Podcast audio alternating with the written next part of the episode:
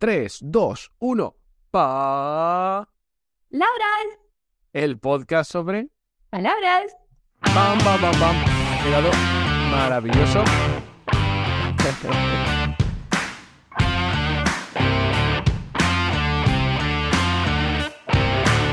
Hola, hola, ¿qué tal? Soy Borja Odriozola y estás escuchando un nuevo episodio de Palabras, el podcast sobre palabras. Y este episodio no lo graba solo porque me acompaña Mrs. A. Hola.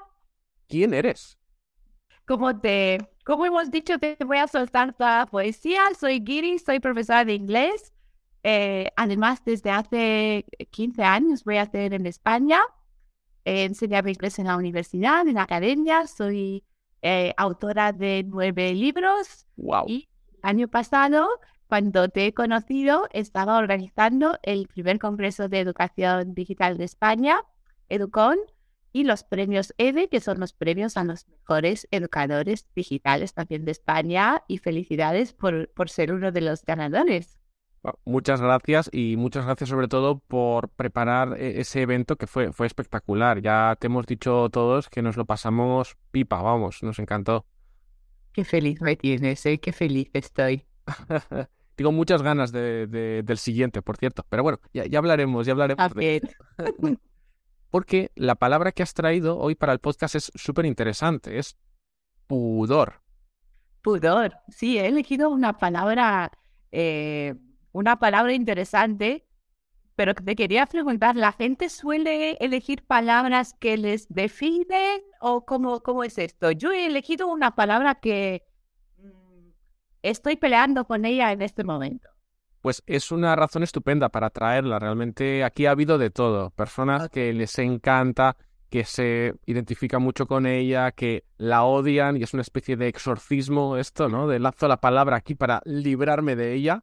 Y bueno, pudor, ahora hablaremos de tus motivos, de por qué estás peleando con ello, pero igual em- vamos a empezar definiendo qué es el pudor para los estudiantes que estén escuchando, que según, no sé si la Real Academia o algún sitio en Internet que he encontrado, pero es la vergüenza de exhibir el propio cuerpo desnudo o de hablar de temas relacionados con el sexo.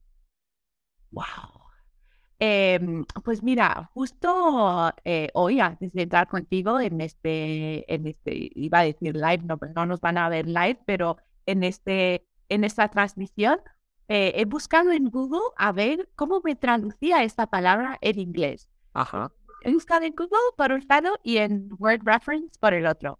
Y entonces pongo la palabra pudor y me la traduce en Google como modesty, como Sí, exacto. Y luego la pongo en Word Reference y Word Reference me, me lo traduce como shyness, como eh, timidez, ¿no? Entonces, em, te voy a ser muy sincera y a- aquí igual me puedes ayudar tú porque eres profe. Yo personalmente no asocio esta palabra ni con la modestia ni con la timidez, ¿eh? Eh, pero eso puede ser una, una cosa de percepción. Yo tengo la sensación que shy, eh, tímido, es una cosa, una condición de tu personalidad. es- una cosa que te viene del interior, de uno mismo, ¿no? Totalmente. Sí, estoy, estoy de acuerdo en eso. Mientras que pudor me parece a mí ser más, que tiene, está más conectada con el exterior, como, y tiene más en común con qué van a decir de mí, sí. Exacto. ¿Es así o no? Sí, yo lo veo de la misma forma y me ha sorprendido. Yo también hice esta misma búsqueda y cuando vi que hablaba de modesty, porque la modestia se puede aplicar a muchas áreas, ¿no? Una persona modesta es alguien que no le gusta tal vez hablar mucho de sus logros, ¿no? Entiendo. Se puede aplicar a muchas áreas. El pudor está mucho más vinculado a lo que hemos dicho, ¿no? Al cuerpo, el sexo. Entonces, lo que no sé es si hay una palabra en inglés que sea un sinónimo, eh, o sea, que sea idéntica a, a pudor, porque yo no la he encontrado. Eh, la más parecida para mí es um, being a prude, que es ser puritano. ¿Pu- ¿Puedes repetir la palabra en inglés? Prude. Prude. Ah, prude. Be a prude, ser puritano en algo, ¿no? De acuerdo. Vale. Pues cuéntanos un poquito a ver por qué estás peleando tanto con, con, la, con el pudor o con la palabra pudor últimamente. Que tengo estoy peleando, estoy peleando mucho con la palabra pudor. Porque, bueno, por varias razones. Eh, pero hoy aquí estoy eh, para hablar contigo de una de estas eh, razones, ¿no? Em, y yo misma me he tenido que despudorizar para poder hablar de esto. ¿Existe? Nueva palabra, despudorizar, perfecto. Eh, no existe. Ah, digamos que sí, a, partir de ahora sí. Vale. Pues yo también me he tenido que despudorizar para poder hablar de este topic contigo, eh, porque la sociedad eh, nos inculca, ¿no? Ciertas cosas y nos puede hacer sentir indecentes o, sucios eh, si salimos de ciertas normas que se, se nos imponen. Y yo personalmente tengo un hobby que se sale completamente de estas normas. Y es una primicia, ¿no? Que vas a contar aquí en este, este podcast para, para el mundo, ¿no? Claro, sí. Tan, tan, tan, tan, tan, tan, tan. Escribo romance. literatura romántica. Escribo romance y, em, claro, el género principal es el romance y luego, por supuesto, que hay más subgéneros. Estoy, me estoy inventando palabras porque en inglés es genre, en subgenre es lo mismo subgénero, ¿no? Género, sí. Podemos hablar de género, romántico, novela romántica, yo creo que es lo mismo, ¿no? ¿O, o no? Sí, pero en género también es eh, cuando escribes ficción y otras cosas, también cuando escribes eh, ficción, tú tienes el género principal y luego tienes los subgéneros. Sí.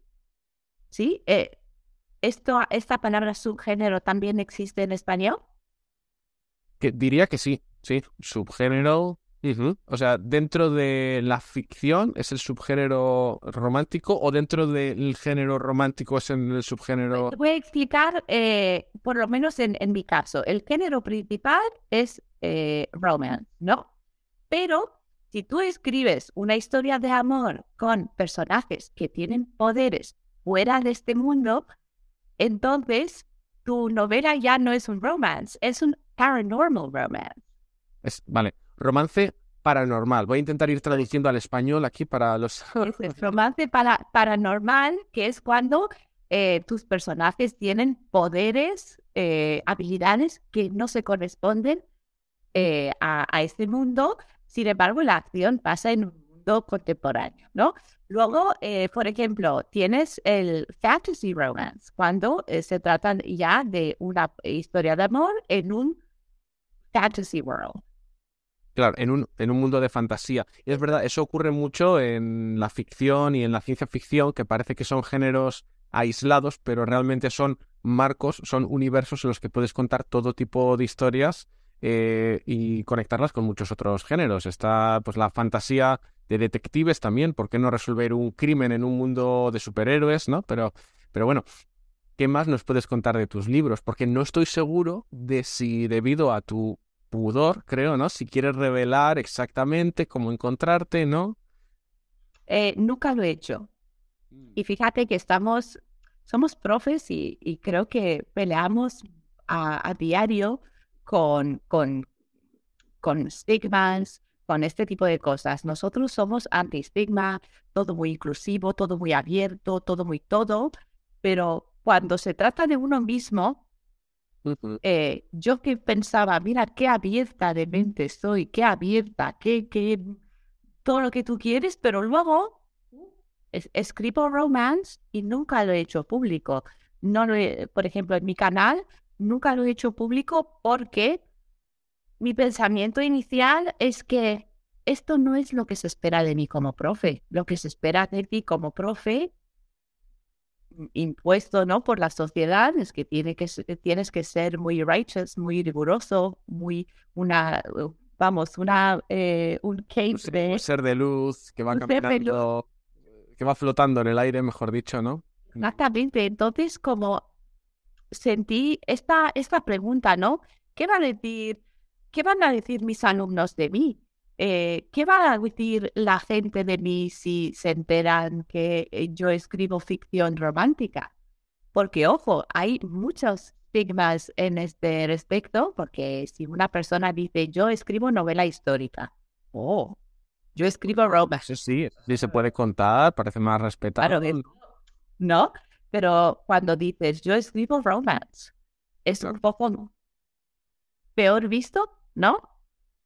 Sí, creo que tienes razón, eh, o sea, en cuanto a que existen esos prejuicios, pero ahora que hablamos de pudor, también estoy pensando que me parece que el pudor es una especie de barrera entre los prejuicios que existen en la sociedad y las, las limitaciones que nos imponemos cada uno, ¿no? Porque también no podemos cambiar lo que opina la mayoría de la gente, pero sí la actitud que tenemos nosotros ante ciertas cosas.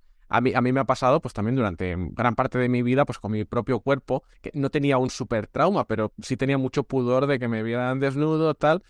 Conseguí quitármelo, luego igual eh, podemos contar esta historia si, si te interesa, pero, pero, el caso, pero el caso es que, claro, yo decía, oh, mi propio cuerpo, qué vergüenza, claro, que ver, a alguien desnudo.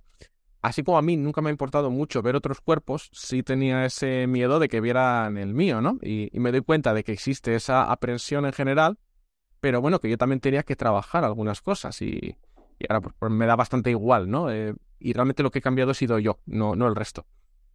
Es, muy interesante esto y cómo cambiamos y cómo, eh, ¿sabes? Estas cosas tú, tú no piensas hasta que piensas que el pudor lo tenemos todos y el pudor pues nace en la sociedad eh, y nace de los, en muchos casos, de los prejuicios que tiene la misma, misma sociedad hacia eh, lo que sea.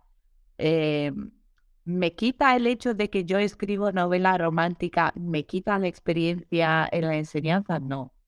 Para mí te añade, te añade capas, te añade profundidad. O sea, eres una persona súper interesante, Mrs. A, por el hecho de hacer cosas tan variadas y, no sé, a, mí me flipa, vamos. Eh, yo he peleado mucho conmigo, de hecho, para para decir esto y desvelar esto incluso a los más cercanos, porque el, este era el pensamiento, ¿no? ¿Qué, van, ¿Qué van a pensar? ¿Qué van a decir? Van a pensar que soy menos seria, que soy, ¿sabes? Este, este tipo de, de, cosas que no debería pasar. Porque te, ¿Te dice tu familia o, gente cercana a la que le has contado que escribes eh, literatura romántica? ¿Qué te han dicho? Eh, Claro, eh, es romántica, pero por ejemplo el, el, último libro también es un poco sexy. Hay que decirlo. Es gráfico, es graphic, but not pornographic. Gráfico, pero no pornográfico, por favor. Estás, creo que vas a estar, vas a estar perdón. Estás calentando a la gente que va a escuchar esto y no les vas a decir cómo comprarlo. Van a quedarse todos como, ay, yo quiero leer. Lo voy a desvelar. He, he, hablado conmigo misma y he dicho que voy a desvelar esto eh, este año voy a hacer, voy a hacer un vídeo en mi canal donde voy a decir, mira, estas son, este es mi nombre de, autor, eh, porque obviamente tengo dos nombres diferentes, ¿no? Los manuales de inglés están escritos con el nombre eh, Mrs. A y eh, las novelas de ficción están con, con otro nombre de autor. Con otro nombre distinto. Pero claro, yo, como no queriendo unir mundos, Nunca he hecho publicar mis novelas en mi canal de YouTube, nunca he hablado de, de ello en, en profundidad y, y, lo voy a Y cuando reveles eso, cuando rompas la barrera del pudor, definitivamente vas a fusionar tus nombres y vas a ser Mrs. el otro nombre o, o, no. Además, es el nombre que tengo, fíjate, he elegido un nombre de autor a mí me sonaba súper eh, guay en inglés, pero ese nombre no suena tan bien en español. me lo han dicho después. Me ha dicho, de hecho, me, ha dicho mi marido, menudo nombre de autor, ¿cómo suena esto en español? No lo podemos decir, pero cuando revelaremos, pues cuando entenderéis por qué. La gente vendrá a los comentarios a decir, ah, era esto. La verdad es que me da muchas ganas de dejar enlace aquí para que la gente pueda ir comprándolo, pero bueno, habrá que esperar por ahora, ¿no? Esperamos. Eh, de momento, eh, ¿te puedo preguntar yo también a ti cosas? Por supuesto. Eh, ¿Cuáles son tus límites del pudor? Pues, uff, en ¿Qué te, da, qué te da pudor? ¿Qué cosas me dan pudor? Buena pregunta. En cuanto al propio cuerpo, la verdad es que ahora me siento bastante libre de pudor. No me gusta el exhibicionismo porque sí, pero por ejemplo, yo, yo hago nudismo desde hace años, entonces en ese sentido, por ejemplo, pues me siento bastante liberado. Temas de sexo, hablar de, de cuerpos y tal, tampoco, tampoco me da especial vergüenza. También hay contextos, creo que hay contextos en los que sentimos más pudor que en otros. Yo creo que poco a poco sí se me ha ido cayendo el pudor, que antes era bastante más pudoroso. Ah, Ahora te estás despudorizando Me totalmente. estoy despudorizando. Otra buena palabra. Me estoy despudorizando poco a poco. Suena a, a que tengo lepra y se me está cayendo cosas, ¿no? Me estoy despudorizando. Perdón, he tenido la imagen visual. Despudorizarse. Sí, sí. Te quería preguntar también. A, llevas 15 años en España, ¿verdad? ¿Dirías que la española es una sociedad pudorosa en general? Em, depende, yo creo que depende mucho. El norte es mucho más conservador, por ejemplo, eh, y hay cosas que te puedo dar como ejemplo, cosas que eh, son- más pudorosas para mí.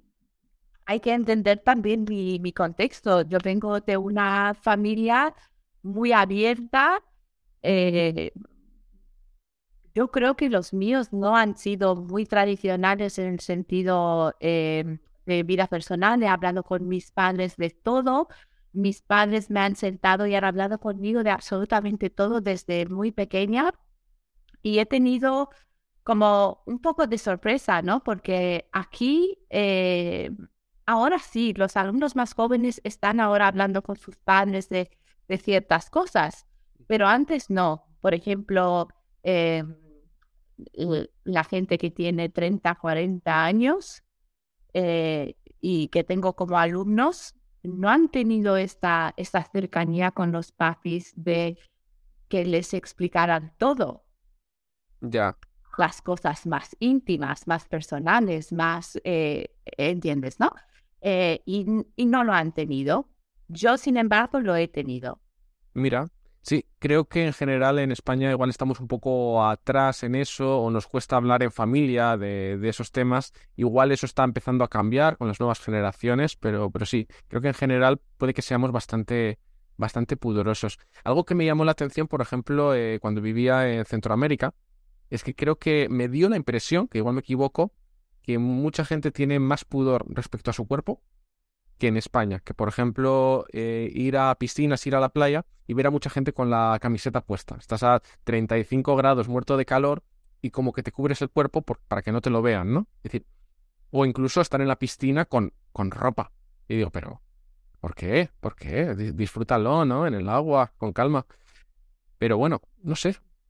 Es- es- esto es muy interesante. Yo también he caído en esta trampa. Eh, bueno, igual te voy a contar algo. Yo aquí como en familia, ¿no? Sin pudor. claro. Si no nos está escuchando nadie más, no te preocupes, estamos tú y yo. eh, eh, espectacular. El primer, eh, no, creo que era de los primeros encuentros que tuve con los eh, padres de mi marido, entonces mi novio, tienen una casa en la playa, estuvimos ahí y en, en, en mi familia las mujeres hacen topless. El topless, el freedom nipple es totalmente totalmente ahí. Entonces, eh, siempre me he quitado el top en la playa. No tengo una un estigma con esto. Claro, estaban mis suegros ahí con todos sus vecinos, porque al, al estar en una comunidad de playa se conocen todos y estaban, no sé, 16 personas. Eh, Todavía hablas de ese día a los vecinos. yo creo que sí. Yo he dejado mi, mi toalla, mi, he quitado mi top, he venido ahí con mi cóctel, lo que estaba bebiendo. ¿Cómo está todo el mundo? ¿Estamos bien? Y no llevaba nada. ¿No? Y mi marido estaba como un poco detrás y luego me ve y dice, Oh my God. ¿Qué has hecho? Hombre, ya nunca más podremos volver a esta playa. ¿no? Eh, él ya reído, se lo ha tomado con, con risa, pero los, luego me ha dicho, madre mía, estarán hablando de esto 30 años. Ya. Wow, pues no sé, igual depende de la región, porque siento que en España, por ejemplo, el tema topless, que es bastante, está bastante normalizado, al menos, al menos hoy en día, y en, en la playa de mi pueblo, por ejemplo, eh, la gente hace, las mujeres hacen topless sin, sin ningún problema. right? No, no es algo, ¿ves? Pero esto es eh, una, una diferencia cultural y al final Totalmente. empieza en, en tu familia. Si tu familia no tiene pudor, pues tú sales de ahí como sin pudor. Exacto. Me acabo de acordar de una cosa que me hace gracia, por ejemplo, mi novia, que es de Nicaragua, pues algo que le llamó muchísimo la atención en su primer verano aquí en España es ver a niños desnudos en la playa, es muy típico cuando son muy pequeños, pues los padres no, no les ponen bañador ni nada, les dejan que corran libres. Pero estos niños no tienen familia, le, le parecía que eran como niños silvestres que vivían ahí en la naturaleza casi como desnudos. Y claro, le llamó mucho la atención. Hay mucha gente a la que le llama la atención y bueno, al final la barrera del pudor, pues es que la tenemos en diferentes sitios, ¿no? Eh, ¿Ves que eh, cómo es el pudor en, en cuántas partes de, de, de toda nue- nuestra vida, tanto en, en mi caso, ¿no? Con, en la vida profesional, tanto eh, estuve muchos años peleando con, con esto de desvelar mi nombre de autor, de decir públicamente que escribo eh, novela romántica, porque claro, eh, me pueden juzgar y me pueden juzgar mm, en base a, a unos, eh, unos prejuicios. Claro, claro, claro. Bueno, Mrs. A, no sé si te atreves a responder a la pregunta que te ha dejado la anterior participante, a quien por cierto conoces. ¿Quién es? No te lo voy a decir. Ah, ni después. Después sí, después sí, luego hablamos, ¿vale? Pero prefiero que tengas los nervios hasta el final. Ok. No te preocupes, no es para tanto, ¿eh? ¿Cuáles son las palabras malsonantes, las malas palabras que más usas en el día a día? Em, las palabras malsonantes. A ver. En realidad no uso mucho. Yo creo que no, no, no suelo utilizar mucho. Eh, uso la, la DC. La de C en, en inglés o en español. No, eh, di- digo en español. En, en inglés puedo decir for fuck's sake or like. No, no es nada extravagante. O sea, no, mi vocabulario tampoco es muy colorido en, en expresiones coloquiales y en cosas eh, gráficas. De acuerdo. Pero igual hay algo que se te ha pegado, un me cago en la leche, aunque sea, ¿no? Es muy complejo, ¿sabes? Es muy complejo y muy largo. ¿Largo?